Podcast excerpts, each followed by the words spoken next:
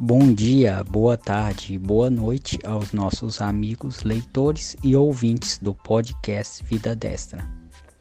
Nesta última semana do ano de 2019, teremos retrospectiva do governo diariamente, pelos boletins Vida Destra, que são idealizados e diagramados pela Mariana Lessa. Acesse www.vidadestra.org/boletim. O sétimo episódio do podcast Vida Destra é referente ao tema O Ministro Abraham Weintraub. Participam hoje Romana de Castro, Jorge Vasconcelos, Lívio Oliveira, Sander Souza e Max Miguel.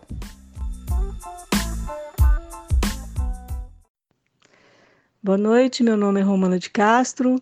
Hoje nós vamos falar sobre o ministro da Educação, Abraham Weintraub, sobre as mudanças que ele tem feito na educação, sobre o modo de, de operar dele, né, o modo de gerir a pasta. Vamos falar sobre os ataques que ele vem sofrendo e vamos falar um pouco também de Paulo Freire. Boa noite, eu sou Jorge Vasconcelos, e inicialmente eu digo para vocês que eu não vou nem tentar falar o nome do nosso ministro. então, Jorge, é, o nosso ministro da Educação já entrou com uma nova proposta, uma nova visão, é, diferente de, do que nós estávamos passando nesses últimos anos, porque a maioria das pessoas não querem mais isso. E porque também os resultados na educação vêm se mostrando muito abaixo do que seria permitido em um país sério. Então, ele se propôs a mudar, ele trabalhou nas mudanças, mas o que nós percebemos é que tudo o que ele faz não é valorizado por uma parte da nossa sociedade, que eu acredito que é bem pequena. Mas mesmo assim, é, não é justo o que fazem com ele. Boa noite a todos. Meu nome é Lívio Oliveira. Estamos aqui para participar desse podcast sobre o ministro Vai, entra Ubi. Foi assim que ele fez um jogo de palavras com uma leitora no Twitter que tinha perguntado como é que se pronunciava o nome dele, né? E aí ele fez esse jogo de palavras. Abraão vai, entra Ubi. É claro que eu estou brincando, né? Como o ministro mesmo tinha brincado com o sobrenome dele. Mas é Abraão Weintraub. Boa noite, companheiros e ouvintes do podcast Vida Destra. Aqui quem está falando é o Sander Souza, direto do Japão, pronto para mais um debate. Mas, Romana, ele, ele tem feito um trabalho tão bom que a gente se esquece que antes dele teve o Vélez, né? Como ministro da Educação. É, ele tem feito um trabalho de formiguinha também, mas ele está sendo muito esperto. E é, o problema é que essas pessoas que querem criticar vão criticar de qualquer jeito, entendeu? Como é, aconteceu também com a questão dos recursos, né, que teve que passar por uma contingência. A crítica foi atroz e foi totalmente injusta. Agora, é, a gente percebe que as críticas têm diminuído porque eles não têm mais o que criticar porque realmente o, os resultados do que ele está fazendo, é, embora eles não, não vão aparecer tão rápido, né, como é o caso de outros ministérios, mas está claramente é, é, é, sendo detectado que ele está investindo em posições importantíssimas na educação e que alguns até estão se dobrando, né? Pois é, Jorge, com certeza. Ele, por exemplo, iniciou essa questão da escola cívico-militar, que já vai, já está em andamento e que é fundamental porque nossas escolas não têm ambiente mais para a criança, para o adolescente aprender. Então, é, essa parte é fundamental. Outras medidas estão sendo tomadas em relação às universidades, mais autonomia às universidades e outras questões. Agora, é, acontece um, uma coisa dessa que é um, um, contrato que não foi renovado e aí o mundo vem abaixo, gente, por favor, né? Interessante você ter citado o ministro anterior, George, porque eu estava pensando nele hoje, né? E nós vimos, né, nós acompanhamos né, a fritura pela qual passou o, o ex-ministro da Educação, Ricardo Vélez Rodrigues, né? E eu acredito que um dos motivos, inclusive, do sucesso do Weintraub é justamente é, é esse antecessor que ele teve, né? Já deu para ele ter uma ideia aonde que ele estava entrando, né? O Vélez, coitado, caiu de paraquedas num, num, numa terra arrasada, né? Pegou uma bucha ali muito difícil de resolver. Já o Weintraub, né? Quando ele pegou o ministério, ele já tinha uma noção exata dos problemas e, inclusive, da oposição que ele deveria enfrentar para re resolver esses problemas. Então, Sander, exatamente. E essa oposição que, que ele está enfrentando, que o Vélez também teve que passar por isso, é uma oposição que, que não é concentrada na melhoria da educação. É uma oposição que quer que sua ideologia e seu pensamento permaneça, mesmo que não seja eh, bom para a educação, mesmo que não seja bom para os estudantes brasileiros. Então, oposição por oposição simplesmente, e não para resolver problemas. Sandra, sem dúvida. Ah, cara, é, é, esse é o ponto, entendeu? Ele já entrou sabendo quem eram os inimigos, tá? Ele suportou alguns deles. Ele teve que suportar. Por isso que a máquina ainda está lá. Então ele, ele, ele sofre também com a sabotagem interna, tá? E que aos poucos ele está limando. Se o cara não, não, não se adapta, ele lima. E foi o que aconteceu no contrato do Roquete Pinto, entendeu? Então, é, é, é, os caras estavam é, pegando recursos para poder é, desenvolver é, essa doutrinação de gênero. E eu acho que no, no governo do Bolsonaro era óbvio que isso poderia acontecer. Eu acho que seria muito pior se as pessoas descobrissem que isso acontecia com a cumplicidade do ministro. Aí eu acho que aí a fritura não ia ser fritura, né? A gente ia limar. Era o natural acontecer. Então ele reagiu da forma que tinha que reagir, causando o menor prejuízo ao erário. Entendeu? Só não, não renovou o contrato e acabou. O ministro Weintraub, ele é, como nós podemos dizer lá no Nordeste, é um cabra da peste, né? Porque para aceitar a responsabilidade de conduzir um ministério que é tido pela esquerda como um dos pilares centrais da revolução cultural granciana e frankfurtiana, para aceitar uma responsabilidade imensa como essa, é preciso realmente ser muito corajoso. Né? E o Weintraub aceitou esse desafio e está enfrentando com galhardia, com muita desenvoltura, é, com muita altivez, toda essa maré contrária da esquerda contra ele. Né? Eu me lembro que Olavo de Carvalho, ele chegou a dizer algumas vezes que ele jamais aceitaria ser ministro e principalmente ser ministro da educação, porque é um cargo extremamente espinhoso, um cargo extremamente pesado de ser conduzido, é uma carga imensa, né? por conta é, de toda a agitação revolucionária incrustada ali naquele ministério. Então, o ministro Weintraub, ele realmente é um homem de muita coragem. Lívio, é, eu acho que esse é o ministério mais complicado, com certeza, porque faz parte da estrutura, né, do tripé utilizado pelo pessoal que afundou o nosso país, né? E outra, é uma área que não tem efeito rápido e que já vem sendo tratada há muito tempo. Há muito tempo. É muito difícil você ver um professor, sobretudo universitário e tal, com um pensamento que não seja esse. É muito difícil. Então, assim, ele, ele não vai mudar isso. Então, ele disse: bom, eu não vou mudar, mas também eu não dou estrutura para que aconteça. E essa guerra aí vai, vai perdurar. E para o futuro da nação, é bom a gente até deixar claro que é o ministério mais importante. É, é, é, essencial o Ministério da Educação, porque do jeito que as coisas vão, a tendência é que essas gerações aí que foram destruídas, elas acabem de acabar com o país. Então, Romana, não é, não é oposição, é discórdia, né? Os caras querem desenvolver o caos, né? quanto pior, melhor. Essa é a situação. Eles não querem deixar a coisa degringolar, porque quando a gente sair do buraco, aí eles vão ver que não vai ter mais jeito. Eu concordo com todos vocês, né, com os argumentos colocados até aqui, e acrescento inclusive que Talvez o maior desafio da nossa educação não seja com relação à construção de novas escolas, é, com relação ao currículo, com relação a esse, é, aos programas, né? É, é, de iniciativa do Ministério da Educação, mas talvez o maior dos desafios seja a limpeza ideológica que precisa ser feita dentro do Ministério, em toda a estrutura da educação brasileira, né? E é nesse sentido que eu vejo que o ministro Abraão Weintraub tem feito um excelente trabalho.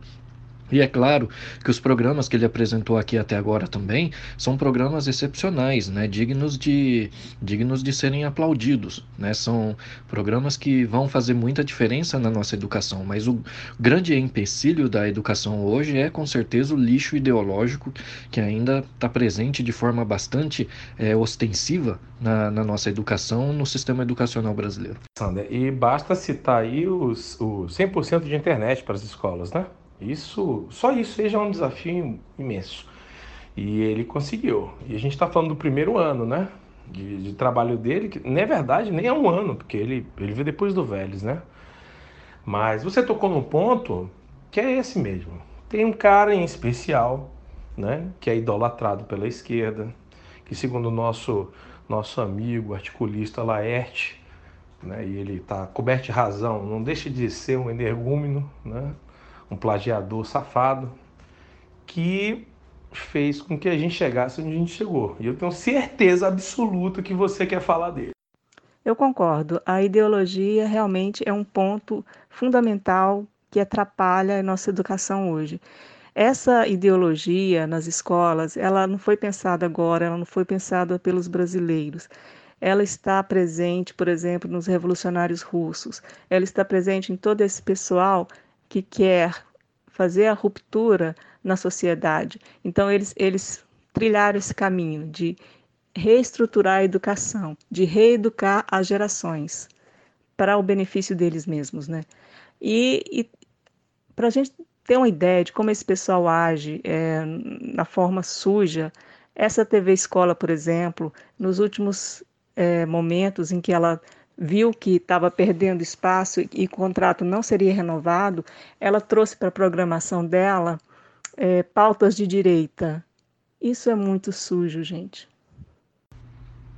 E falando da questão ideológica, é, eu, eu, eu vejo da seguinte forma, né? Eu acredito que a educação ela existe para que o ser humano, né, para que as pessoas desenvolvam o seu potencial, né, para que cada ser humano possa desenvolver o seu potencial enquanto pessoa.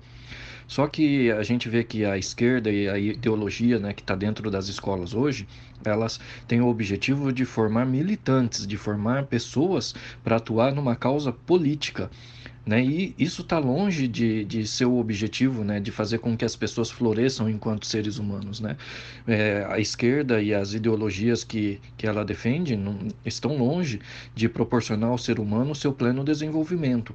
Né? Eu acredito que as políticas públicas hoje, inclusive as que o ministro Weintraub está começando a, a implementar, é, estão indo nesse sentido contrário, né? no sentido de, de resgatar a educação como uma ferramenta para formar pessoas, indivíduos, né?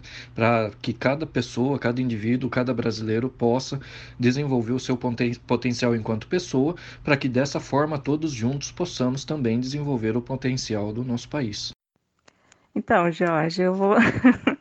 Já que vocês falaram nessa preciosidade chamada Paulo Freire, eu vou falar uma frase dele. É, ninguém educa ninguém, ninguém educa a si mesmo. Os homens se educam entre si, é, mediatizados pelo mundo. Bom, ninguém educa ninguém, ninguém educa a si mesmo. Os homens, então, não se educam entre si. Porque se ninguém, gente, já tira todas as, as possibilidades. Então, essas frases soltas, tipo papo cabeça. É, eu não sei como que ainda engana alguém. Último suspiro, né, Romana? Quando tá. Eles queriam só renovar, né? Se renovasse, voltava à situação anterior. É... O que me irrita nisso é que quando a gente fala de educação, a gente está falando das nossas crianças, né? E esses caras é... não tem adjetivo para esse tipo de, de indivíduo, né? Canalha é muito pouco. Porque os caras ficam acorçando crianças para poder desenvolver a ideologia deles, né? inclusive de gênero. E é revoltante. E, e pode ter certeza que a, a sociedade brasileira é, é, na sua maioria, conservadora porque não aceita um negócio desse.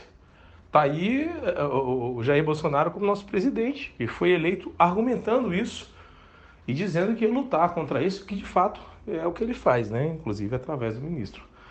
Mas há áreas né, dentro do, do, dos ministérios, como educação, cultura também. Essas são áreas que, poxa, os caras já estão, estavam estabilizados, né? Esse pessoal de esquerda. Então, para eles é difícil, difícil. E para a gente está complicado. A gente vai ter que bater com força, porque senão eles vão é, não vão parar de fazer esse tipo de coisa. Sander, você usou uma expressão muito feliz aí, ao se referir à necessidade de se fazer uma limpeza ideológica no Ministério da Educação. Isso é uma tarefa hercúlea, vai levar muito tempo, é porque esse ministério ele foi ocupado pelas esquerdas há décadas. Né?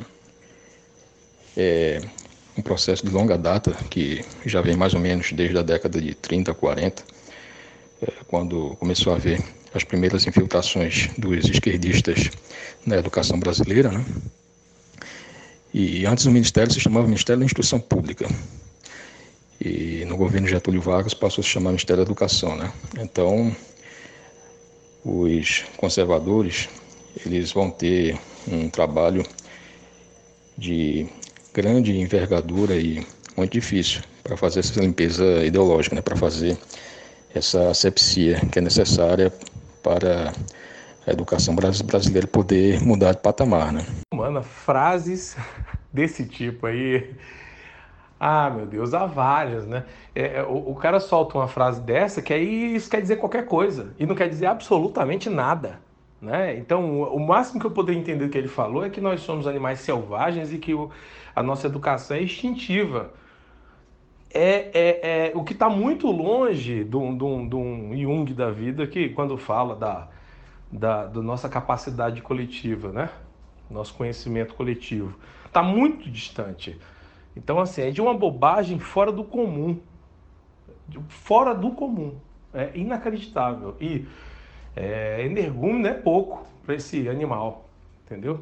É muito pouco. Eu, eu, eu tenho até que me controlar, porque a vontade que eu tenho é de, é de começar a falar alguns impropérios, entendeu? É, Romana, no caso da TV Escola, eu achei certa a decisão né, deles cancelarem né, esse, é, essa programação, cancelarem todo esse projeto, né, porque a, a, ideia em si não é ruim, né? A ideia de nós termos um canal né, exclusivo para tratar da educação, para levar programação para os estudantes, a ideia em si não é ruim, mas só que isso seria para o futuro, não para agora. Né? Porque o que adianta a gente ter um, uma, um programa como esse se nós temos ainda escolas que não têm o básico, como, como banheiro e água encanada, por exemplo. Tem lugares que não tem energia elétrica. Então, falar de um programa como esse, tendo escolas ainda nessa situação, para mim é, é, jogar dinheiro fora, está fora, totalmente fora da, da realidade das nossas escolas ainda, né? Quem sabe no futuro esse programa possa voltar, mas no momento ele é totalmente desnecessário. Então, amigos, essa ferramenta citada pelo Jorge, que é a internet nas escolas, ela vai ser o terror da, da militância esquerdista, porque a militância esquerdista quer chegar na sala de aula e impor a sua ideologia no tete a tete. Os alunos não teriam outras ferramentas para pesquisar se é aquilo mesmo, se é verdade, se não é verdade. Agora, com a internet, eles podem pesquisar, podem tirar suas próprias conclusões e aí a coisa vai ficar bem diferente. Então, Romana, também pensei assim. Eles mesmos vão parar para pensar se vale a pena eles insistirem nessa doutrinação idiota e, e, vão ter que se desenvolver como professores, porque não é fácil você lidar com alunos que estão é, com o conhecimento na mão, né? Então a brincadeira agora é outra. É, eu acho que foi uma jogada de mestre, inclusive. É, dentre outras coisas, ele também investiu muito. Eu acho que o Sander estava tocando nesse assunto, mas na área te tecnológica, né?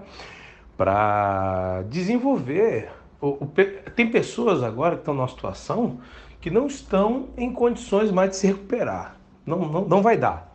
Esses, a gente vai fazer o que com eles? Né? Eles não estão aptos para seguir na, na, vida universitária e científica. A gente vai fazer o que com eles? Nada na, mais natural do que esse pessoal entrar na área tecnológica, aprender um ofício, tá? E eu acho que também foi outra jogada de mestre.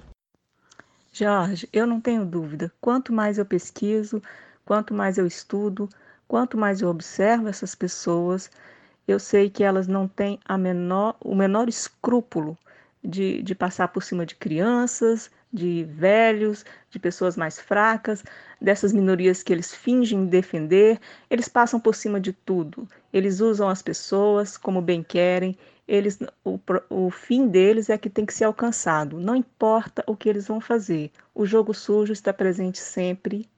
E eu acho incrível que ainda existam pessoas que acreditam neles, que acreditam no teatro deles e ainda quer que você acredite também. E falando no energúmeno do momento, né, é, comentando a frase que a Romana citou, né, é uma frase totalmente sem pé nem cabeça, que, como disse o George, não quer dizer, não quer dizer nada, né, ela não diz nada. E um, um dos pontos que eu acho que, inclusive, os, o Ministério da Educação está trabalhando no momento é para resgatar a relação professor-aluno.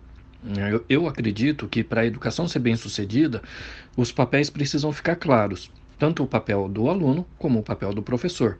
Essa história do Paulo Freire de que todo mundo se ensina, de que não há um professor ou um aluno é, é, de forma clara, né? Todo mundo ensina, todo mundo aprende, é, um, é uma balela que no fundo não leva a gente a lugar nenhum, né? Não traz progresso nenhum não traz é, nenhum tipo de benefício prático para a questão da educação. Muito pelo contrário, é, vira um oba-oba né, na sala de aula, onde é, acaba vigorando aquele negócio, né, aquele, aquele ditado, aquela frase muito antiga que as pessoas diziam, né, que é proibido proibir. Porque se não há aluno, é, se todos são alunos, se todos são professores, então se perde a figura da autoridade do professor e todo mundo pode falar, todo mundo pode fazer, todo mundo pode impor, é, e a, a, educação é quem perde nessa história toda. Né? Eu acredito que é um dos primeiros passos nessa limpeza ideológica, né, para tirar essa história do, do, Paulo Freire de vez da nossa educação, é, é restaurar a autoridade do professor e deixar bem claro a figura do professor, a figura do aluno, as responsabilidades e deveres de cada um deles. Romano, isso piora porque a aptidão que eles dizem ter é exatamente na área de educação. Né? Então piora. Né? Não são, não são, eles fazem uh, de caso pensado, né? é premeditado. Então é muito pior. É muito pior. Isso é um crime no nível eu vou que eu vou até me conter porque isso me irrita profundamente, profundamente. Então é, já tive conflitos grandes, né? Eu acho que eu já falei aqui que eu sou professor universitário e, e já vi isso acontecer e acho isso revoltante. E eu também não faço. E eu não faço também pela direita, eu não doutrino ninguém, eu dou aula. Quem quiser fazer a sua cabeça é, é, ideológica, o problema é dele, é ele que vai ser o ignorante. Eu acho que tem que ser assim, tá? Se em outra situação um aluno meu me pergunta qual é meu meu pensamento político, tá? Que não seja em sala de aula, aí é o meu pensamento, eu posso comentar e aí posso até debater com ele, tá? Agora, é, me usar dessa prerrogativa de ser o professor, que é o cara, que é o detentor do conhecimento, para poder doutrinar as pessoas, isso é de uma canalice fora do comum. Isso deve ser repreendido de forma muito severa. Eu gostaria de fazer uma pequena síntese aqui sobre Paulo Freire.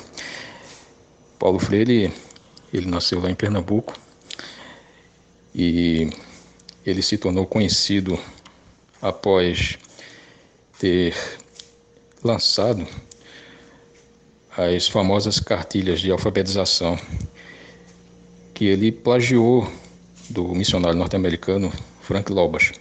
Frank Lobach ele tinha sido missionário lá no Sudeste Asiático, inicialmente nas Filipinas, onde ele desenvolveu um método de alfabetização bastante exitoso, chamado método ABC.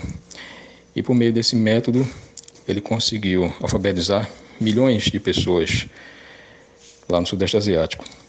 É, e o Frank Lobach ele foi convidado pelo governo de Pernambuco para fazer uma demonstração do seu método lá em terras pernambucanas uh, por volta da década de 50. Né? E ele conseguiu atrair a atenção de grande parte da sociedade pernambucana que estava interessada é, naquele método que tinha sido tão bem é, falado é, no mundo todo, naquela época que estava tendo bastante sucesso. Né? É, e ele conseguiu, é, durante o período em que ele esteve ali, é, atrair a atenção de boa parte da comunidade acadêmica. Né? Ele foi convidado para dar palestras. E pouco após ele ter ido embora de Pernambuco, apareceram as chamadas cartilhas de alfabetização de Paulo Freire, que se baseava no método ABC do Frank Lobach, mas só que é, desvirtuando o método original, usando conceitos de luta de classe, de marxismo, de luta revolucionária. Né? Então, na verdade, o Paulo Freire ele não foi nada de gênio, como falam, né? ele não foi nenhum grande intelectual. Na verdade, ele foi um grande plagiador. E o presidente Bolsonaro definiu muito bem a figura do Paulo Freire como sendo um energúmeno. E, de fato, ele realmente foi isso, né? Pois é, Sander, eu acho assim que é, é, um programa como esse ele tem que atender a todos, né? E não atende, porque não são todas as pessoas que estão interessadas nele. A maioria das pessoas fala, eu nunca ouvi falar dessa TV Escola. E, e, e é como você falou também, depois que toda a educação já está estruturada, depois que toda a rede pública já está estruturada, podemos pensar em, em algo assim que não é tão é, primordial. Mas aí, esse algo que não seria tão primordial também teria que ser pensado se as pessoas vão assistir a esses programas, né? Porque nas novas gerações, por exemplo, o que nós vemos que, que não há interesse em TV, essa, essa moçada de hoje está mais interessada em computador, em, em vídeos curtos, é, é, em, sabe, em, em, nesses youtubers. Então, é, ninguém sabe nem se, se, mesmo em condições ideais, se essa TV era útil. Gostaria aqui de pedir licença aos amigos para ler é, algumas passagens do Paulo Freire, que realmente são uma demonstração inequívoca do alcance do pensamento desse luminar da educação brasileira, né? Esse cidadão que é tido pela esquerda como sendo o grande gênio da educação brasileira e um dos maiores da educação universal. E o que, na verdade, é uma grande é, ironia, né? Quando nós pensamos que nós tivemos grandes educadores, é, como o próprio Gilberto Freire, também pernambucano, mas que de fato era um grande intelectual, e aí a esquerda considera Paulo Freire como sendo um luminar da sabedoria humana. Então, uma das passagens é, de alguns dos livros do Paulo Freire. É, no caso aqui, Pedagogia da Autonomia. É preciso que, pelo contrário, desde os começos do processo, vá ficando cada vez mais claro que, embora diferentes entre si, quem forma se forma e reforma ao formar, e quem é formado forma-se e forma ao ser formado. É, se alguém souber exatamente o que é que significa isso, gostaria que me esclarecesse, por favor. Outra passagem memorável aqui, que vou ler também. Na verdade, não há eu que se constitua sem um não eu. Por sua vez, o não eu constituinte do eu se constitui na constituição do eu constituído. Desta forma, o mundo constituinte da consciência se torna mundo da consciência, um percebido objetivo seu ao qual se intenciona.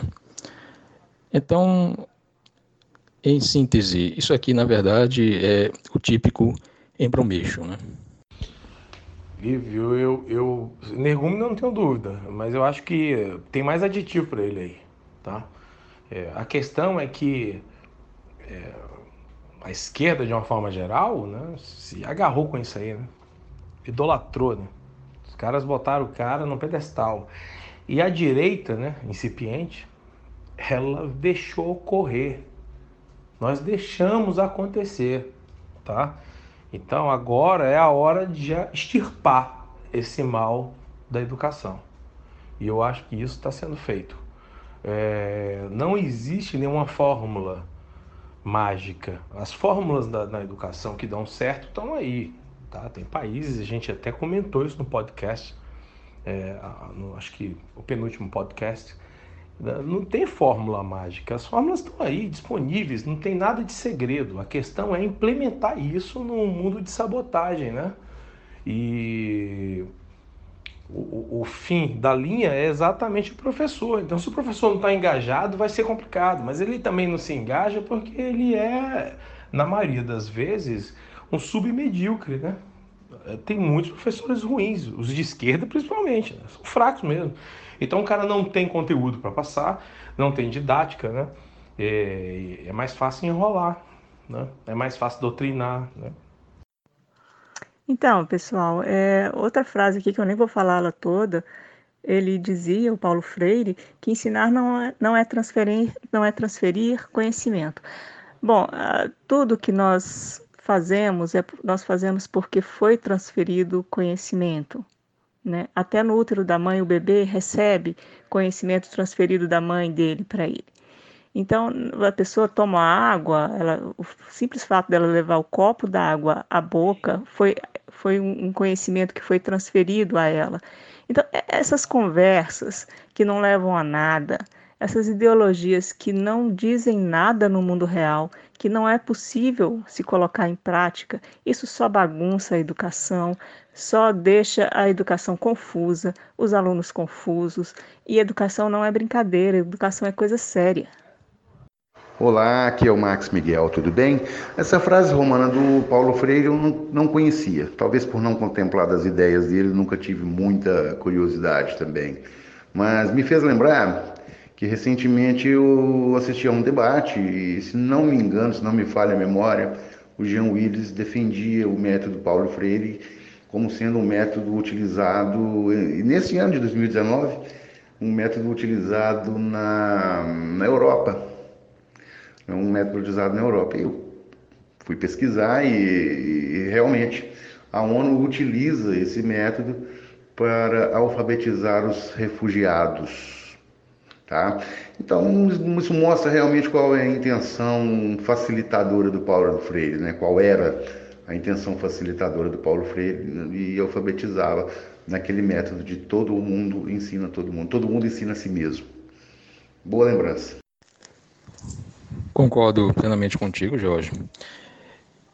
E é fato que o Paulo Freire ele é considerado como sendo o supremo guru da educação brasileira pela esquerda.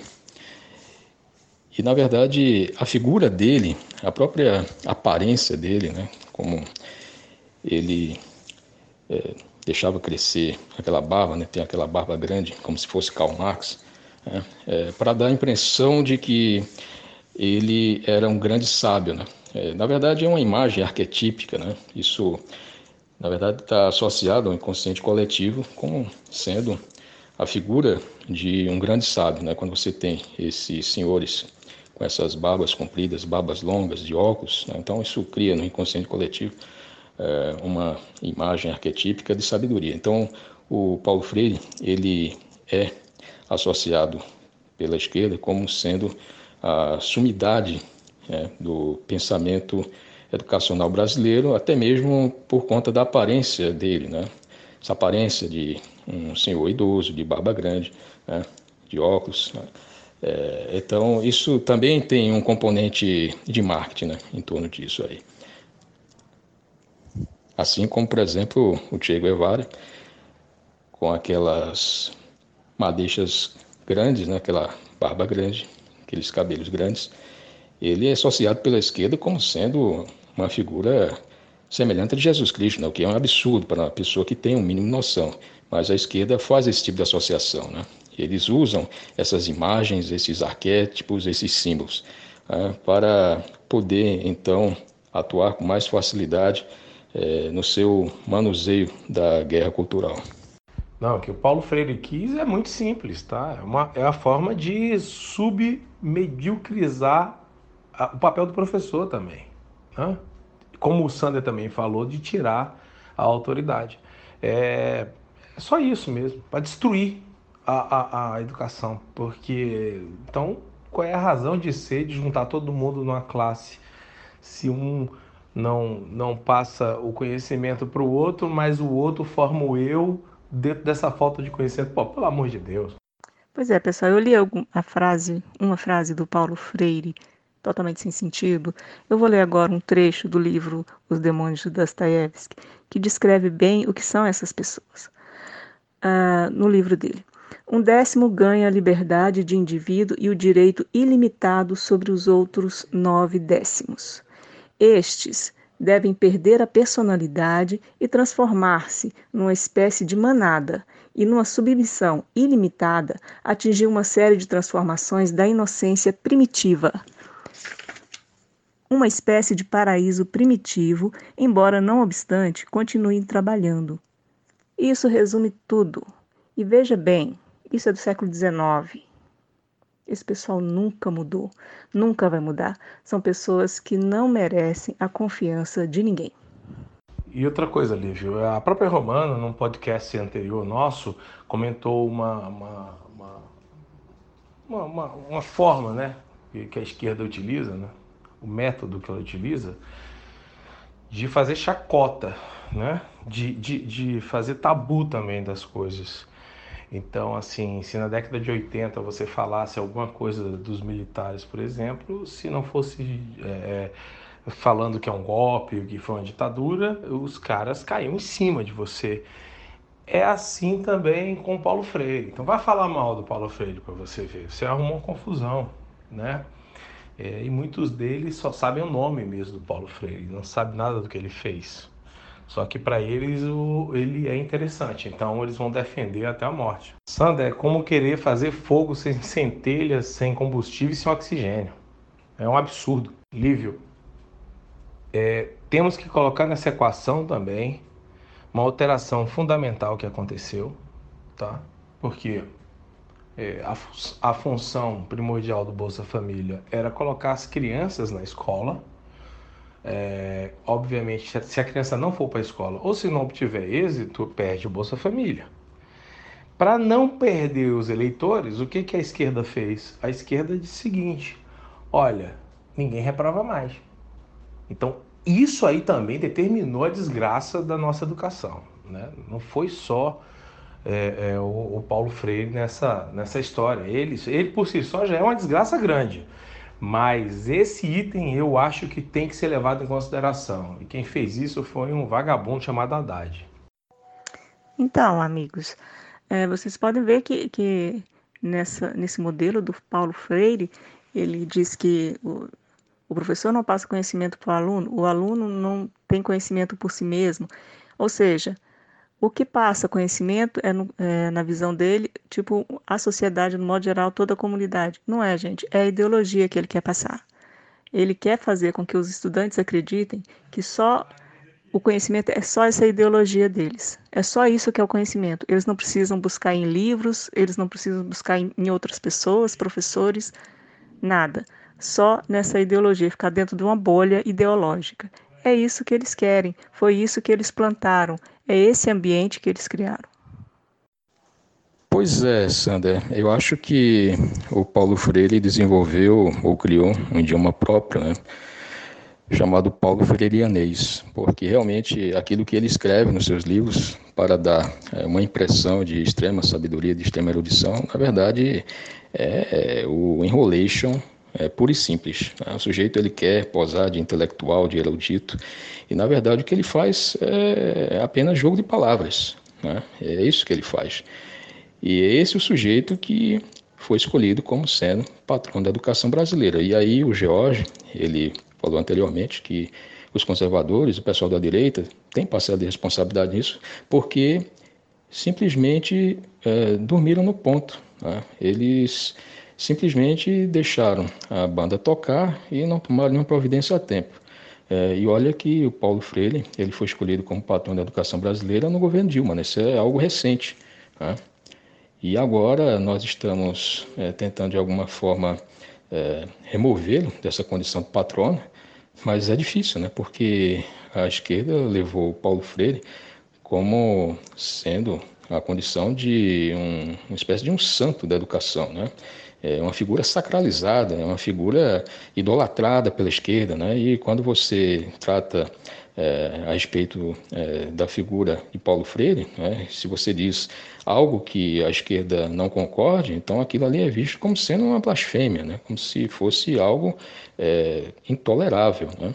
Como aconteceu agora recentemente com o presidente Bolsonaro, porque chamou o Paulo Freire é, de energúmeno, e aí o senador Cristóvão Buarque chegou até a propor impeachment do presidente apenas por esse fato, para vocês verem como Paulo Freire é idolatrado pela esquerda. Né? Ele é visto como se fosse um santo, na verdade. E qualquer palavra que se diga contra ele é considerado como sendo um, um ataque vil e sórdido. Né? É, sem, é, é, é considerado como se fosse uma grande blasfêmia. Essa que é a verdade. E ainda levando em consideração tudo que nós falamos sobre Paulo Freire até aqui e essas frases né, que foram citadas pelos amigos, né, é só a gente pensar o seguinte, né? É, se todo mundo ensina todo mundo, como é que alguém que não sabe nada pode ensinar alguma coisa? No final, ninguém vai ficar sabendo nada mesmo. E o objetivo é justamente esse, né? É fingir que há um ensino e no fundo transformar todas essas pessoas numa massa manobrável, né, para interesses que não são é, que não tem nada a ver com a educação, né? Os interesses são todos políticos, né? Tudo o que é feito pela esquerda tem objetivo político, né? Então, outra coisa que tem que ficar muito clara para nós e para os nossos ouvintes é que tudo o que a esquerda faz sempre tem um objetivo político oculto por trás, né? Ela, ela mexe com, trata da educação com objetivo político, ela trata da economia com objetivo político, ela mexe na infraestrutura com objetivo político, tudo tem um objetivo político, político e ideológico. E com a educação, infelizmente, não foi diferente. Né?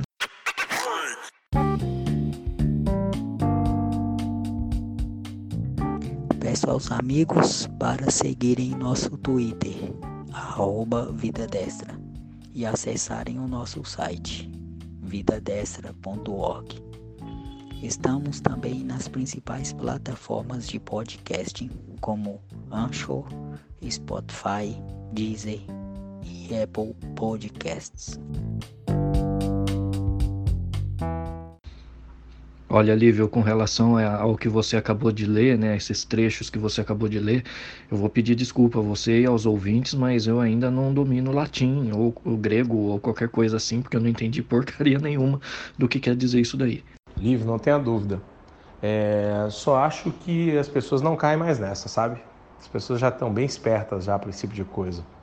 Pelo menos um, uma, uma, boa fatia que não, não, não prestava atenção antes, né? Então, Jorge, o negócio é o seguinte: a esquerda valoriza quem está com ela. Pode ser a pessoa mais medíocre do universo. E é contra todos que falem qualquer coisa que seja contra a ideologia dela. Pode ser o maior gênio do universo. Eles não se importam com qualidade, eles não se importam em construir algo bom para a sociedade, nada. O que importa é sempre é, a ideologia deles vencer. O grupo de poder deles está por cima, está no poder. Então, é, é, desse pessoal, não adianta esperar coerência, não adianta esperar sensatez. Não, não adianta esperar isso. Agora, quanto à direita, eu fico vendo também é, até hoje, atualmente, que nós já abrimos os olhos para muitas coisas e já temos mais voz e, e já estamos falando mais, mas algumas pessoas ainda caem no teatrinho da esquerda. É incrível isso. Essa questão da TV Escola, as pessoas se virarem de imediato contra o ministro porque ouviu isso ou aquilo. Por favor, gente, vamos ficar mais esperto. Prezados, vocês têm toda a razão naquilo que vocês estão colocando, né? conforme a Romano, por exemplo, falou, é, a questão de que o conhecimento ele é transferido. Né? Nós não nascemos sabendo, é, nós precisamos aprender com os nossos pais, com aqueles que estão à nossa volta, para podermos absorver o conhecimento. Né? É, nós é, não, somos seres que constroem o próprio conhecimento a partir do nada, né? do ex nihilo. É, nós precisamos receber a transferência do conhecimento de gerações anteriores e isso é totalmente desprezado por esse tipo de pedagogia do oprimido, por esse tipo de pedagogia elaborada por tipos como Paulo Freire, né, que é, propuseram que as crianças deveriam construir seu próprio conhecimento. O que é um tremendo absurdo, né? quando você considera, por exemplo, um sujeito que ele é de uma família completamente desestruturada, é, ele é de uma família de poucos recursos intelectuais, né? passa o dia inteiro ouvindo funk, pancadão. É, qual é o tipo, é, qual é o tipo de é, vocabulário que essa pessoa vai desenvolver para construir seu próprio conhecimento? Nós não estamos falando aqui é, de pessoas como William Shakespeare, né, que é, tinha o domínio de cerca de 15% do vocabulário do idioma inglês na época, né? é, que se estima que por volta do final do século XVI, mais ou menos quando viveu ali William Shakespeare, é, havia cerca de 150 mil palavras da língua inglesa. E Shakespeare dominava cerca de 20 mil. Hoje são cerca de 600 mil palavras no idioma inglês. É, e mantendo a proporção, uh, o Shakespeare dominaria cerca de 80 mil palavras. Né? Uh, e para ser um erudito, uh, se considera hoje que uma pessoa deva dominar cerca de 30 mil palavras. Então, nós não estamos falando a respeito de um Shakespeare, estamos falando de pessoas eh, que vivem no meio eh, onde a maioria das pessoas eh, são analfabetas funcionais. Né? E como pessoas que são analfabetas funcionais, né, elas podem construir seu próprio conhecimento a partir do nada. Isso é impossível. Mas é o tipo de pedagogia que é proposta né, por luminares, né, entre aspas, como Paulo Freire. É por isso que a situação da educação brasileira chegou a esse ponto. Né? É, eu li uma matéria na Gazeta do Povo, onde se mostrava que o QI é, das crianças brasileiras tem diminuído ao longo do tempo. Né? O QI dos estudantes brasileiros do ensino fundamental tem diminuído ao longo do tempo. E o método Paulo Freire e outros métodos construtivistas semelhantes a ele são responsáveis por essa tragédia educacional, é, que é plenamente é, mostrada pelos últimos lugares que os estudantes brasileiros tiram nos testes do PISA né, e outros testes internacionais. Mas, Romana, a esquerda ela apoia quem interessa, né? até onde for é, proveitoso, porque depois eles eliminam, e, e, e às vezes de forma literal, né? justiçamento tá aí para provar isso aí. Mas a questão da, da Pinto é porque os caras têm influência, né? Então os caras é, usaram as redes, usaram a mídia e movimentaram a esquerdalhada toda para fritar o, o. E é engraçado que a forma que eles fizeram isso é, fizeram de uma forma tão idiota, né? Tipo, olha, o Bolsonaro tá analisando se, se ele vai voltar de férias. Pô, brincadeira, cara. Aí o Bolsonaro vai e diz, não, cara, nada disso. E aí? Aí, mas muito idiota, foi muito imbecil. Concordo com você, Jorge. Eu também considero que esse sistema de aprovação automática, ele é um dos fatores geradores do fracasso educacional brasileiro, né? o sujeito ele é reprovado em todas as disciplinas, mas mesmo assim ele tem que passar de ano. Né? Eu tinha citado em um podcast anterior, onde nós falamos sobre educação, é, o caso de um jovem do ensino fundamental, onde ele estava na oitava série, não sabia ler, nem escrever, nem fazer conta e tinha sido indagado a ele como ele tinha passado de ano, né? como é que ele passava de ano. Ele disse que simplesmente desenhava o que a pessoa, o que a professora ela escrevia no quadro, mas ele realmente não aprendia absolutamente nada. É, e o domínio dos conteúdos é, do ensino fundamental, ensino médio, como se comprova pelos testes do IDEB, é, e Enem, é, se mostra realmente que as crianças e os adolescentes eles têm uma taxa de aproveitamento muito baixa, né? porque realmente o ensino brasileiro, na média, ele é muito ruim. Ele é, ele é péssimo, ele é horrível, na verdade. Né? Na média é muito ruim. Existem ilhas de excelência, sim, mas é, na média o ensino no sistema educacional brasileiro ele realmente é muito, muito ruim. Bom, amigos, abrindo um parêntese rápido aqui, diante de tudo que a gente é, é, de tudo que foi lido aí a respeito de Paulo Freire, né, agora eu consegui entender né, onde foi que a Dilma foi buscar conhecimento. Né? Na verdade, ela e o Paulo Freire falam o mesmo idioma, agora para mim ficou óbvio isso. Certíssimo, Jorge, certíssimo. É, os interesses deles vão acima de qualquer coisa. Se esse programa foi criado para as crianças permanecerem na escola, quando isso atinge um outro objetivo, está batendo de frente com outro objetivo deles, eles mudam o programa numa boa. Não importa o que vai acontecer com essas crianças. E outra coisa, a questão do, do, do, de você não poder falar mal do Paulo Freire, não sei o que lá, ele também trouxe para para esse modelo de educação dele é, essa ideologia de que ele estava ajudando os mais necessitados, os mais oprimidos, os mais é, coitados. Isso tudo é mentira, eles sempre vão usar essas pessoas, eles usam e abusam dessas pessoas e, e por incrível que pareça, alguma dessas pessoas ainda acreditam neles.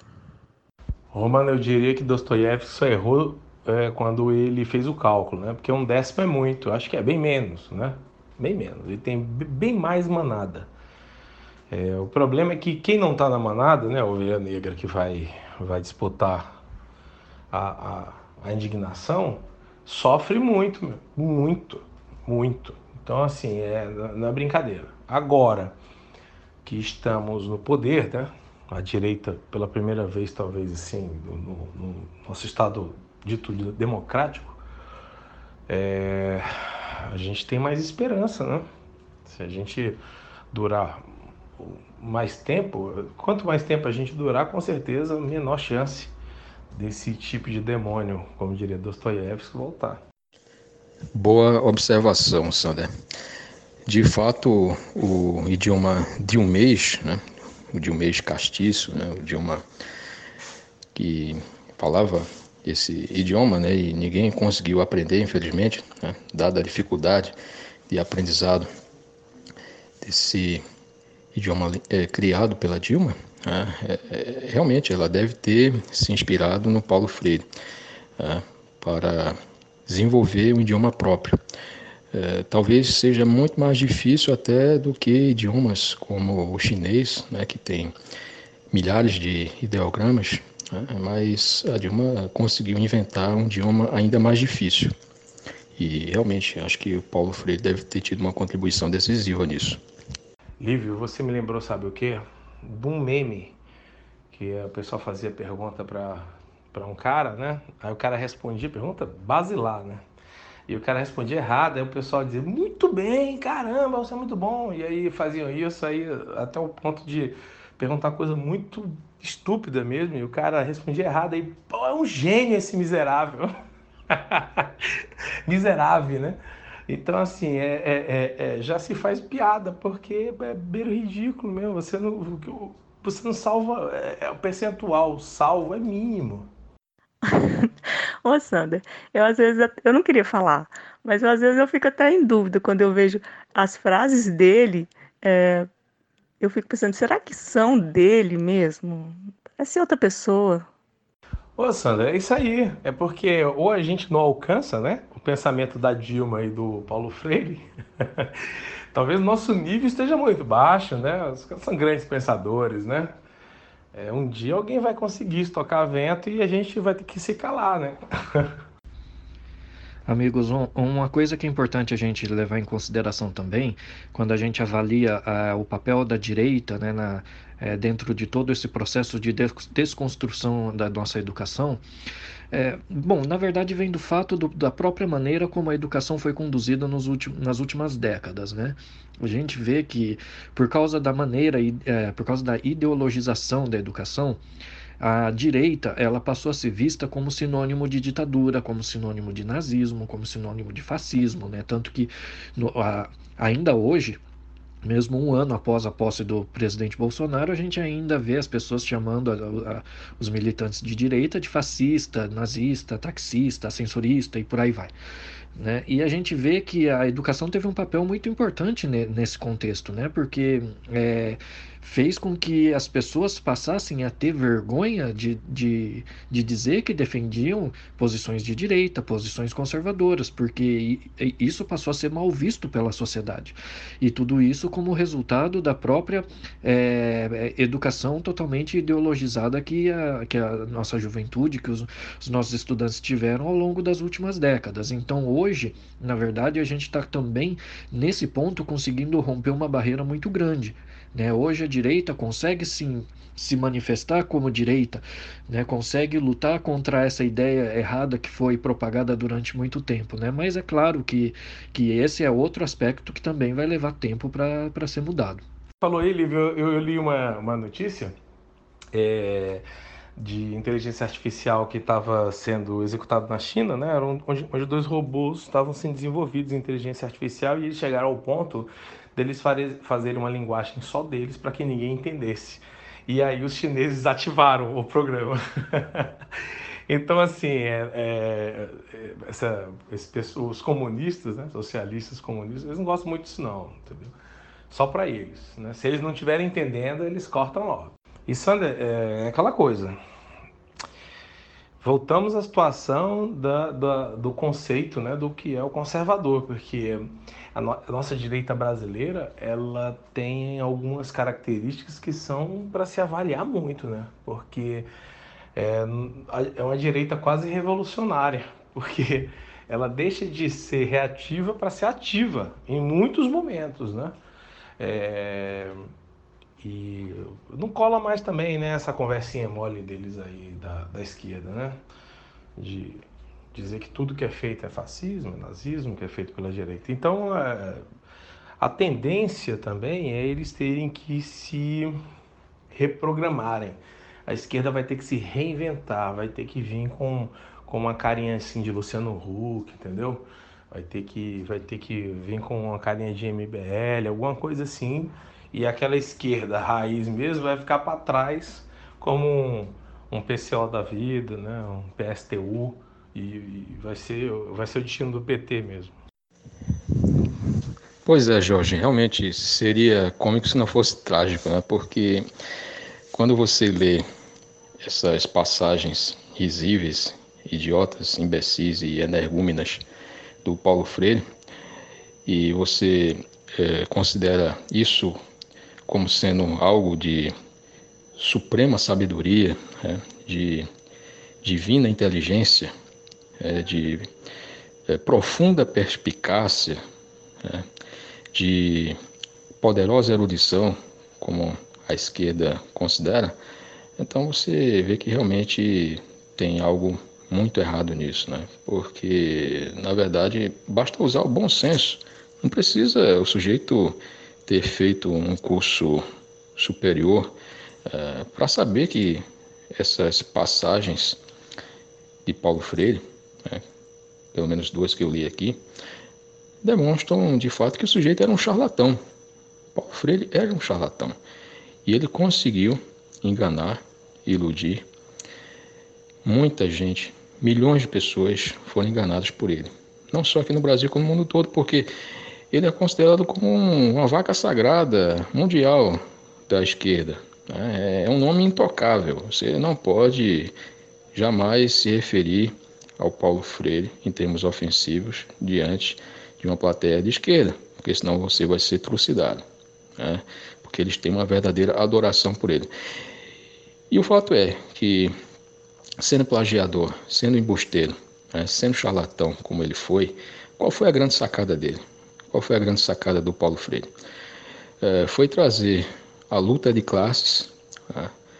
é, para dentro da sala de aula por meio desse método de alfabetização que ele plagiou do Frank Lobos. Né? Essa que é a verdade. É, o Paulo Freire, ele, apesar de ter esses qualificativos é, negativos, ele é um sujeito muito esperto. Né? Ele se apropriou é, de uma metodologia criada por uma mente brilhante, essa sim, de Frank Lobas, para dar vazão aos seus instintos né, mais primitivos relacionados à busca de poder, de promoção pessoal né, e de fama. E ele conseguiu isso. Né? Ele conseguiu se projetar mundialmente, é, roubando as ideias de outra pessoa. Né? Na verdade, ele fez essa mistura de um método de alfabetização eficiente, como era o método ABC, mas aí ele colocou os ingredientes da luta de classes, né, os ingredientes do socialismo, e estragou tudo. Né? Mas mesmo assim ele foi ovacionado e continua sendo ovacionado pela esquerda até hoje, porque ele trouxe a luta de classe para dentro das salas de aula das crianças e dos adolescentes. Né? Então por isso que hoje ele é insensado, ele é adorado, ele é idolatrado pela esquerda. E você não pode falar um ai dele, porque senão você vai ser severamente hostilizado. Então, Jorge, mas é isso que eu estou vendo também. Eu estou vendo a, a esquerda tentando achar outros caminhos, e o que é muito perigoso, porque às vezes muitas pessoas de direita é, parece que estão desatentos. Eu vejo pessoas claramente de esquerda que estão, não, eu sou de direita, eu sou conservador, conservadorismo é isso, conservadorismo. E não é, e não é. É o papo da esquerda se infiltrando na, na, como se fosse se, se apresentando como se fosse de direita, como se fosse conservador. Como esse pessoal joga de todas as formas, jogo sujo, eles não têm vergonha de nada, eles não têm escrúpulos, eles não têm honra, nada. Eu acho que temos que ficar bem atentos, sim, porque pode ser que, que eles estejam tentando se infiltrar na direita para depois dar o bote. Pode ser até uma teoria da conspiração, mas eu estou vendo alguns sinais nesse sentido. Não, Romana, você tem razão, mas a gente tem que abrir os olhos também para o seguinte: é... você imagina aí que esse pessoal é, pode até ser realmente conservador, mas tem algumas narrativas de esquerda porque são bombardeados né, pela mídia, né? Então acabam que é, entre a aceitação social e, e, a negação da estupidez humana, o cara vai às vezes escolher essa aceitação. Né? Às vezes ele, tá, ele está fazendo parte de um universo é, que meio que impõe essa situação para ele, né? Mas no fundo eu não tenho dúvida que até muitas pessoas até que se acham de esquerda são conservadores. E assim, aqueles militantes, né? Os mais antigos que eram não, contra a corrupção e tudo mais, e que lutaram arduamente pelo PT, é, alguns deles, né, embora se dizem de esquerda, na verdade tem uma postura muitas vezes ligada à, à, direita e ao mundo conservador, porque acha inadequada né, determinadas situações, como, como que a gente viveu aí de desvio, né, desvios trilionários, né? Então, assim, é, é, é, você imagina, né, com esse recurso que a gente tinha feito para educação. Você imagina. Você sabe quanto é que está previsto para o ano que vem? É, para o Ministério da Educação? 26 bilhões. É o orçamento. É muito pouco. É muito pouco. Agora você imagina se a gente tivesse um trilhão para investir só na educação. É? Então, é, é, já é nascer bebê com, com, com doutorado. é, é, é, triste essa situação e a gente tem que saber também dividir, porque nem todo mundo está disposto, até mesmo pela, pela incapacidade educacional, a se aprofundar no tema. Né? Muita gente, muita gente se diz conservador e até um pouco estudioso, né? o estudioso de YouTube, é, mesmo assim eles é, é escorregam na casquinha de banana, né? Porque a narrativa está aí, exposta. Esse método preguiçoso do Paulo Freire, ele teve uma consequência quando Lula assumiu o poder, quando a esquerda de fato assumiu o poder, né? O, foram criadas 18 universidades, cento, mais de 170 campi, saltou de 3 milhões para 8 milhões de universitários em, de 2003 a 2016. Enquanto isso, o ensino básico é, é essa coisa retrógrada que não, que não, não forma bons profissionais. Hoje é comum, sem nenhum desmerecimento ao trabalhador, ao trabalhador raso, trabalhador raso, trabalhador comum, é muito comum você ter alguém com, com diploma guardado na gaveta e trabalhando em recepção de hotel, trabalhando de garçom, trabalhando de, de motorista de, de aplicativo, né? gente com, com formação superior, mas que não sabe montar uma frase. Isso, é, essa foi uma consequência, a consequência do, do, do método Paulo Freire. Eu gostaria aqui de fazer um pequeno relato pessoal, é, dizer que na minha época de ensino fundamental, eu aprendi a escrever corretamente fazendo ditado. Né? Na escola, as professoras elas faziam muitas aulas de ditado. Quando nós errávamos uma palavra, nós tínhamos que escrever dezenas de vezes a palavra certa, até nós aprendermos a escrever corretamente. Né? E para fazer conta, tínhamos aulas de tabuada. Então, esse era um método tradicional, era um método que funcionava. Mas esse é o tipo de método que a esquerda diz que é autoritário, né? que é um método que não privilegia a criatividade da criança, que não funciona. Né? Então, para a esquerda, o que funciona é um método construtivista é, de Piaget, de é, tantos outros que eles consideram como sendo ícones, como, como vacas sagradas da educação. É, dentre eles está também o Paulo Freire. Uh, e nós vemos que nas sociedades que adotam as metodologias tradicionais, como são as sociedades orientais, no caso a China, por exemplo, né, que é uma sociedade milenar, que na época dos imperadores, os exames para a corte imperial chinesa eram disputados por milhares de estudantes chineses né, e eram provas exaustivas, complexas e longas sobre os clássicos chineses. É, e isso tudo foi influenciado pelo confucionismo. E hoje a sociedade chinesa ela tem todo um legado desse passado imperial é, e isso tem um impacto positivo. Tanto é que a China hoje ela ocupa é, uma das primeiras posições no ranking do PISA, né?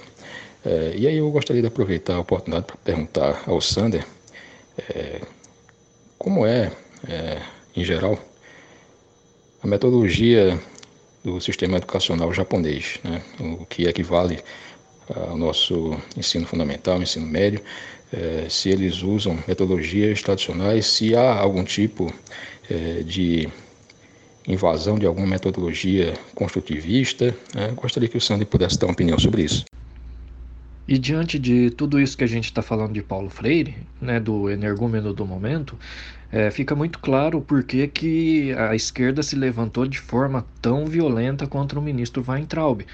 Né, porque ele não só é, se, é, se colocou contra tudo isso de forma retórica, mas também de forma prática, né, através das medidas que o Ministério da Educação vem adotando, né, através de atitudes práticas, o ministro tem mostrado que vai colocar tudo isso aí, é, toda essa, essa, esse legado de Paulo Freire por terra, né? E nós estamos, temos mais é que aplaudir mesmo. Agora é claro que, que a esquerda, ao ver o seu ícone maior, né, ser abalado dessa maneira, é claro que, que ela iria reagir mesmo, né? E eu acredito que quanto maior a reação da esquerda, mais a certeza que nós vamos ter que nós estamos no caminho correto. E tem que ser feito mesmo. Deixa o pessoal espernear, que gritem, que falem, que acusem, que, que xinguem à vontade eles até estão no direito deles, afinal nós somos uma democracia, mas isso não deve impedir que as coisas que necessitam ser feitas, que as reformas que precisam ser feitas, que elas sejam de fato realizadas. Né? O pessoal que grite à vontade, mas o que precisa ser arrumado tem que ser arrumado, custe o que custar. Eu concordo contigo, viu, Romana? Inclusive, é, a gente vê que uma, um dos maiores atributos do pessoal da esquerda é a infiltração. Né? Esse pessoal consegue se infiltrar de forma sorrateira em qualquer área que eles queiram. Né? E a gente precisa estar bastante atento com relação a isso para não se deixar enganar porque eles vão tentar colocar uma roupagem nova nas suas ideias, vão tentar tirar aquela carranca, né, que hoje todo mundo sabe, todo mundo já viu, né, vão tentar colocar algo um pouquinho mais palatável, mas a gente tem que estar atento justamente para evitar ser enganado, porque se, se não tomar cuidado, o pessoal volta ao poder em dois tempos. Isso a gente não pode deixar acontecer de jeito nenhum. Você sabe, Lívio, que eu acho que é, o método pode ser até lúdico, né? Pode ter várias formas de se resolver é, ensinar, tá? A gente pode ter didáticas que são hoje mais inteiradas com a tecnologia, né? Eu acho que é possível. É, não, não, precisa ser um método tradicional, né? Eu também, eu também passei por esse. Acho que no meu caso ainda talvez tenha sido pior, porque eu ainda peguei palmatória. Eu, eu, tô velhinho. Mas é, a questão aí é realmente ensinar. É isso que está em jogo, tá? Não é uma ode à submediocridade, tá? É realmente ensinar. E as escolas cívico-militares estão aí para dar esse exemplo porque é, seguindo o caminho do colégio militar, é, tudo é baseado em mérito. O melhor aluno tem regalias até. Então, é, quanto melhor colocado você está, mais regalias você tem dentro da instituição. Né? Então, é, isso é valorizado, assim como o esporte também. Os atletas também são valorizados. Então, é, não, tem, não tem o que fazer, porque aquilo ali é uma alegoria da vida. Né? Se você é um incapacitado profissional, a tendência é que você não trabalhe na área que você gostaria, onde você se formou. Eu acho que é esse o ponto fundamental que vai ter que mudar, por bem ou por mal. Jorge, você disse que foi da época da palmatória. Olha, ter passado pela época da palmatória é uma proxy é, bem aproximativa da idade da pessoa, né? Então, Sandra, eu acho também que esse pessoal grita muito, fala muito, mas quando é, qualquer pessoa tenta argumentar com eles, eles não sabem responder porque eles é, estão gritando o que foi repetido a eles para ser gritado. Eles não, não sabem o que estão falando, repetem como papagaios, não sabem do que se trata. Então, é, é deixar gritar, é deixar falar e promover as reformas. E quem está do lado deste governo, está do lado do que é certo, deve apoiar sempre. Agora, eu, eu gostaria muito que pessoas bem intencionadas parassem de cair na lábia é, da mídia, na lábia desses é, novos, que o pessoal está chamando de nova esquerda, que são pessoas que, que se dizem de direita, mas que, na verdade, atacam este governo de todas as formas. Então, eu gostaria muito que as pessoas parassem de ceder a essa pressão? Passei, Lívio. Eu acho que eu fui a última leva, talvez, né? Isso foi na alfabetização. passei por isso aí, mas eu é, não acho que ajudou, não, nem, nem um pouco, para ser sincero. Eu acho que meus melhores professores, eles foram, eles me eles atiçaram a centelha da curiosidade, talvez. É, eu não tenho, para você ter uma ideia, eu não tenho lembrança da, da professora, não lembro qual é o nome dela, que usava palmatória, para você ter uma ideia, né? E eu acho que realmente já está ultrapassado mesmo. Eu cheguei a estudar em um colégio católico diocesano lá de Garanhuns, onde havia uma professora muito severa que ela punia os maus, alunos com reguada é, e colocando eles ajoelhados em caroço de milho. Né? Então, isso é um tipo de metodologia bastante autoritária. Também não, não advogo isso, né? É, mas naquela época havia um respeito muito grande pelo professor. Nós tínhamos um respeito muito grande pelo professor. Né? E nós saímos de uma situação para o extremo oposto, onde hoje os alunos eles batem eles humilham e até mesmo chegam até a matar professores. Né? É, isso também foi consequência dessas metodologias que tiraram a autoridade do professor, como é a pedagogia do Paulo Freire, né? porque antes nós tínhamos uma pedagogia onde o professor ele era um elemento central, era o pivô central. Né? E a partir dessas metodologias construtivistas, paulo-freireanas, o aluno passou a ser peça-chave, né? é, a peça fundamental. É, o aluno passou a ser o reizinho de tudo. Né? E o professor é, passou a ser uma figura secundária. Né? Então, a partir do momento em que se tirou a autoridade do professor e se entregou ao aluno, é, a condução, praticamente a condução do processo educacional a partir é, de uma metodologia em que o próprio aluno tem que construir seu próprio conhecimento, é, a partir disso você torna é, possível é, a própria imersão do processo educacional na anarquia, na desordem, no caos, né, gerando violência. Então, esse é mais um dos efeitos nefastos dessas pedagogias construtivistas, paulo-freireanas e semelhantes.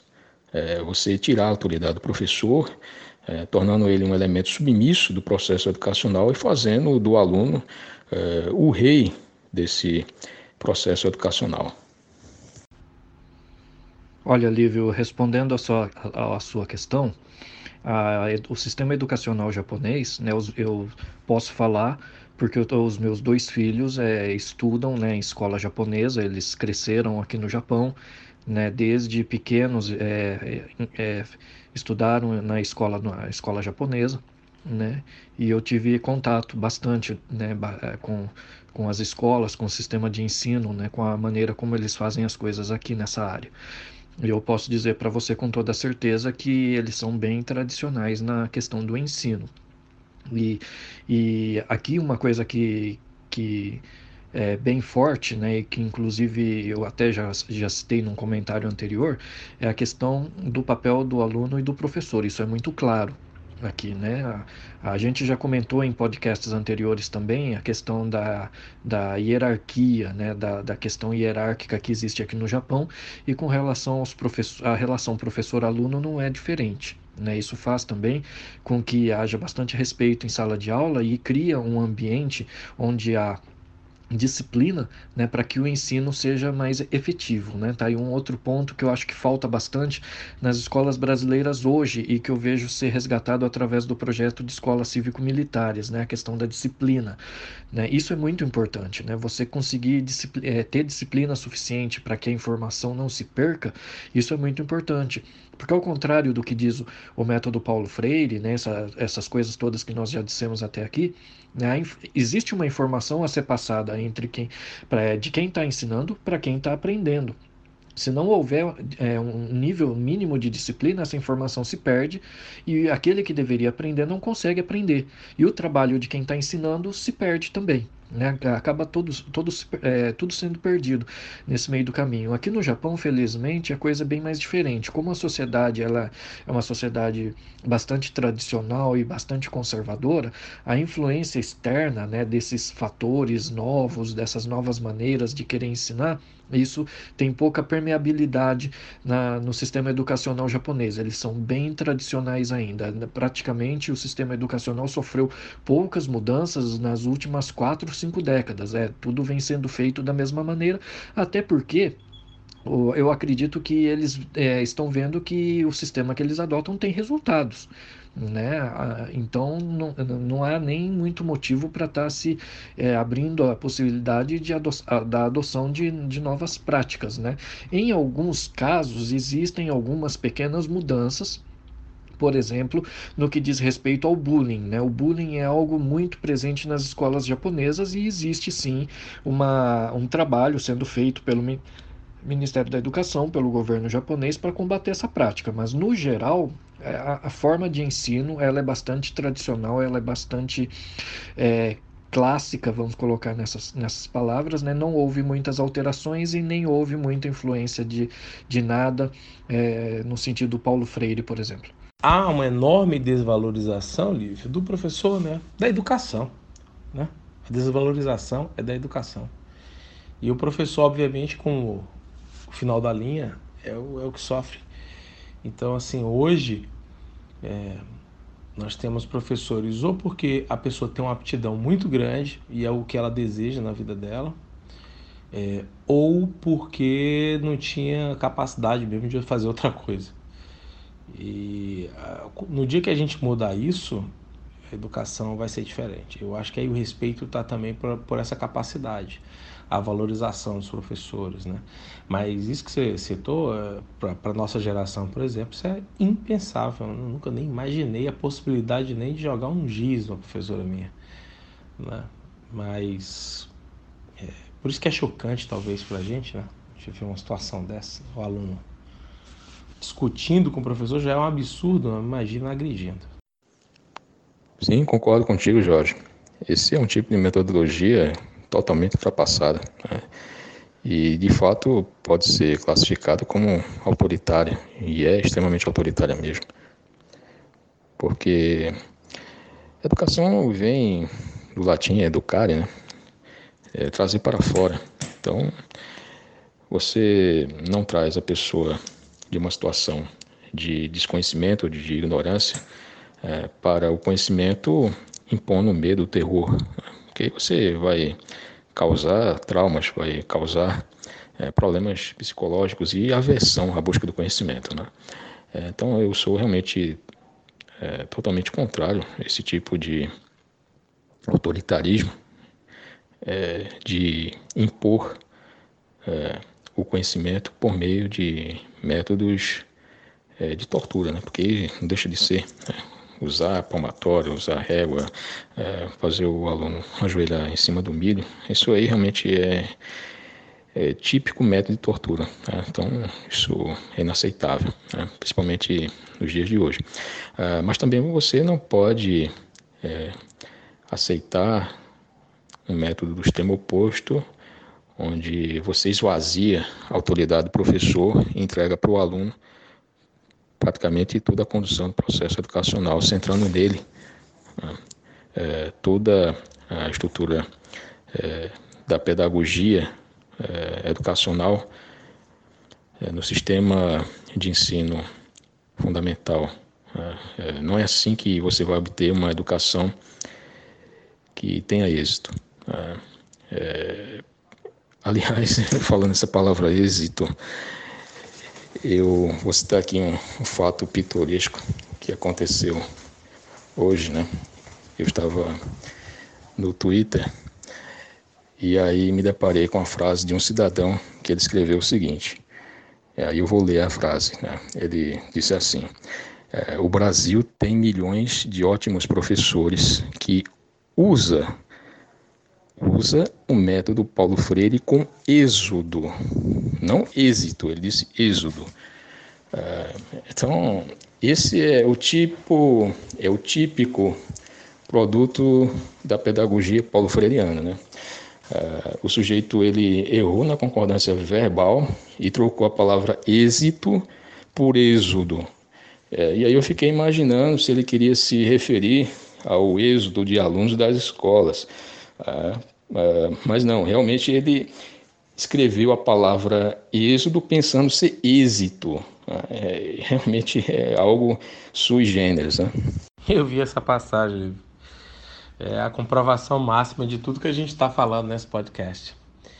E amigos, eu vou aproveitar e vou me despedir, né? Despedir dos nossos ouvintes, né? agradecer a participação desse mais esse podcast. Né? No, no, no anterior eu estava adoentado, então não participei. E mas que venham os próximos, né? Um abraço a todos. Algo que eu gostaria de deixar aqui também para os nossos ouvintes e aqui para os meus amigos também é, é, que eu considero que é necessário né, nós resgatarmos de forma urgente a questão da meritocracia. Né? O George até é, colocou isso aqui já, né? quando ele estava comentando a respeito das escolas cívico-militares, ele já tinha falado nisso no podcast anterior sobre educação né? que a gente fez. E eu considero isso fundamental. E um exemplo que eu posso deixar aqui para os amigos né, e para os ouvintes também para meditar a respeito foi é um caso que eu vi é, num documentário há pouco tempo atrás, um documentário da TV japonesa, falando das dificuldades que os fugitivos norte-coreanos enfrentam na Coreia do Sul. A gente sabe que tem é, muita gente que consegue fugir do regime norte-coreano, eles fogem né, para a Coreia do Sul né, são acolhidos na Coreia do Sul, só que eles têm uma dificuldade de adaptação muito grande na Coreia do Sul, porque a Coreia do Sul, a gente sabe, é um país capitalista, extremamente competitivo, e os norte-coreanos, eles são educados né, a, de forma a depender do governo para tudo. E na Coreia do Sul, quando eles chegam lá, eles têm uma dificuldade enorme de entender por que, que o governo não dá a eles o mínimo necessário para eles viver. Eles, eles ainda esperam que o governo sul-coreano faça algo por eles, quando na verdade é, todos ali, a sociedade sul-coreana, espera que eles trabalhem, né, que eles produzam, que eles é, façam algo em, é, em troca da, da, sua subsistência, né? E eu vejo isso como falta justamente da, da é, falta de mérito, né? É ausência da meritocracia. Por isso que eu acredito que a gente precisa colocar isso urgentemente nas nossas escolas. Até porque, se os nossos alunos, os no as nossas crianças, os nossos jovens, eles não crescerem é, cientes de que existe uma competição, como é que eles vão ingressar no mercado de trabalho depois? Né? Se eles passam toda a infância e a juventude né, recebendo tudo de mão beijada, como é que eles vão competir? depois? Como é que eles vão ter condições de lutar por uma colocação, de lutar por, uma, por um emprego, de, de entrar no mercado de trabalho, que é algo extremamente competitivo. Então, eu acredito que a meritocracia ela tem que ser ensinada para as nossas crianças, né? de forma urgente, porque senão a gente vai ter sérios problemas no futuro com relação ao próprio mercado de trabalho. Bastante pertinente essa acessão do Sander sobre essa questão do mérito que deveria ser ensinado nas escolas, né? A meritocracia, ela é parte fundamental do êxito de qualquer sociedade que se pretenda desenvolvida. Ah, e, infelizmente, é, as esquerdas consideram meritocracia como se fosse algo relacionado a um valor burguês que, segundo eles, tem que ser rejeitado. Né? E meritocracia, de fato, ela não tem nada a ver com valores burgueses. É, é algo que onde foi colocado em prática, produziu sociedades vitoriosas, sociedades exitosas, como foi o caso da própria sociedade japonesa, né, que após o Japão ter sido derrotado na Segunda Guerra, pelo fato da sociedade japonesa ser uma sociedade meritocrática que valoriza o mérito, em poucos anos o Japão conseguiu se erguer e se tornar uma das principais potências mundiais. Né? Então, concordo com o Sander e é realmente necessário ensinar os valores relacionados à meritocracia e ao empreendedorismo.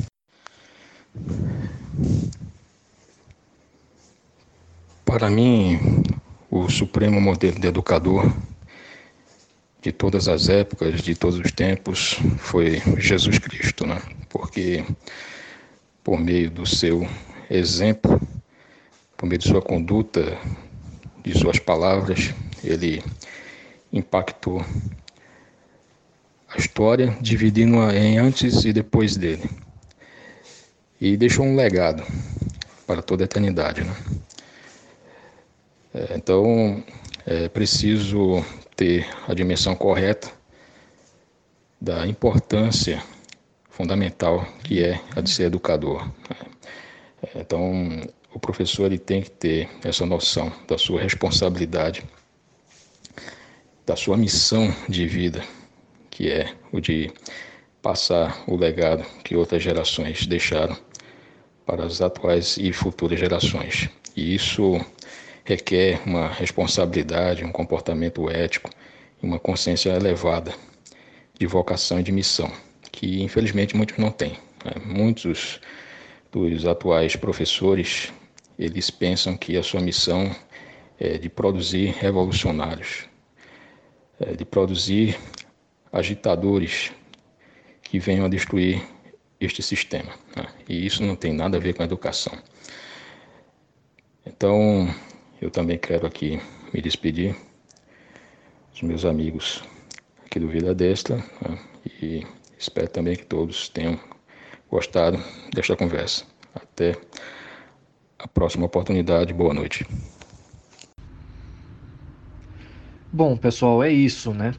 É, o importante é que a gente pode constatar, através do trabalho né, que o ministro Abraão Weintraub vem fazendo, ele, a gente pode constatar que o governo está seguindo no caminho correto né, em relação a, a consertar todo o estrago que foi feito na nossa educação.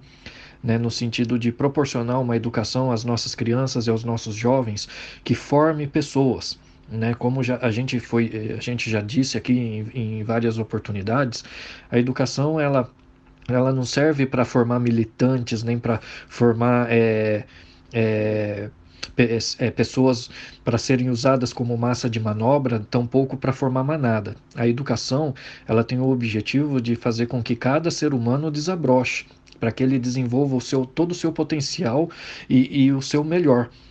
E, e, tudo isso feito, né, quando a educação consegue ser bem sucedida né, nessa missão, quem ganha é o próprio país, é a própria comunidade, porque vai ser formada por uma, é, vai ser uma comunidade de pessoas é, de mente desenvolvida, de mente aberta, pessoas inteligentes, pessoas que sabem dar o valor devido às coisas, que sabem analisar os fatos, que não engolem qualquer tipo de conversa, por quê? Porque elas sabem analisar as coisas e chegar às suas próprias conclusões. São pessoas capazes de pensar por conta própria. Tá aí uma outra coisa também que eu acho muito importante. O nosso sistema educacional precisa formar pessoas capazes de pensar por conta própria.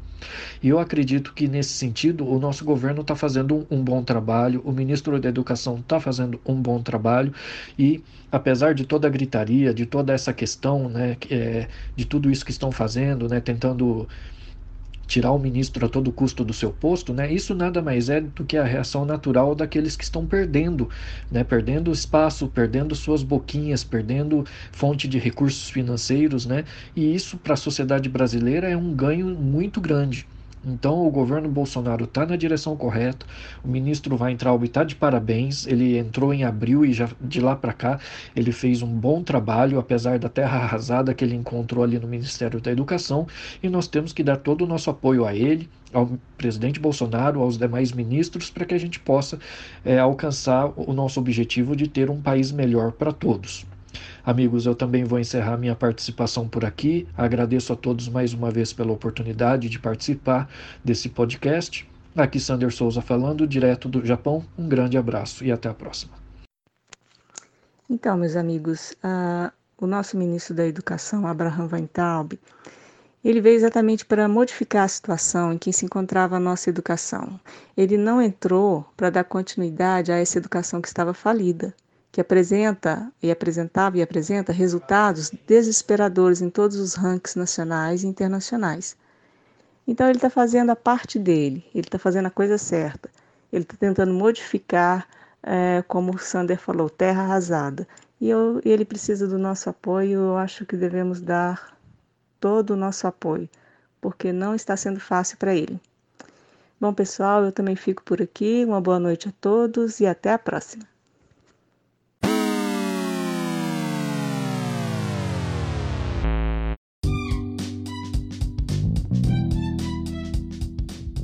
Bem, nosso podcast fica por aqui. Obrigado a todos os participantes e ouvintes. Qualquer sugestão de pauta, envie ao nosso e-mail contato arroba vidadestra.org, ao nosso Twitter, vidadestra, ou, as, ou aos nossos articulistas que estão sempre no Twitter. Juntos somos mais fortes.